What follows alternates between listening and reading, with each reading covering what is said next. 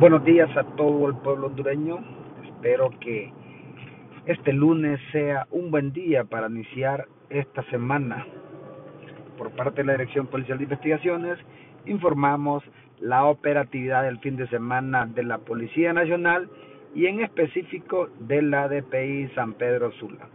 Hemos tenido buenos resultados significantes y a raíz del inicio, arranque y el proceso de la operación Omega 4, donde ha dado resultado con diferentes ejecuciones de orden de captura emitidas por los juzgados de letras de lo penal o cualquier otro juzgado especial de San Pedro Sula, como también detenciones en flagrancia por diferentes delitos, entre ellos asesinato, homicidio, secuestro, violencia intrafamiliar, lesiones, tráfico de drogas y otros más.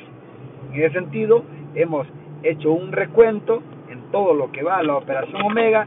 Tenemos ocho personas detenidas a quienes se les ejecutó orden de captura correspondiente.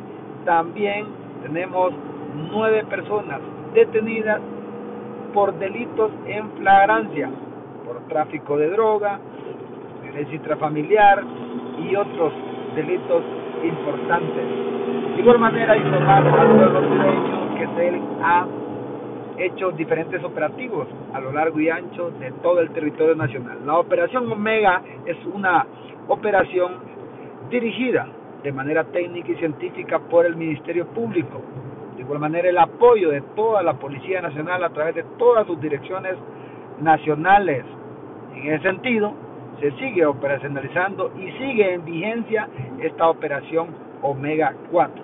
Para poder tener más resultados tenemos que dinamizar un poco más la función policial. Siempre es importante que el ciudadano sepa que la seguridad es responsabilidad de todos en general, instituciones públicas y privadas, control social formal o informal o ciudadanos comunes, ciudadanos empleados públicos, empleados privados y cualquier ciudadano o joven que circula en el territorio nacional.